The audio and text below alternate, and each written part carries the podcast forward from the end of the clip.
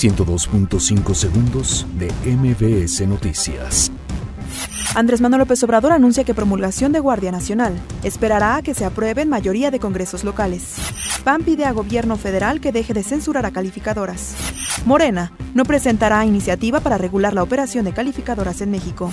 Inflación baja a 3.94%, su menor nivel desde diciembre de 2016, informa el. Martí Batres informa que no hay consenso para designar a la nueva ministra de la Suprema Corte de Justicia de la Nación.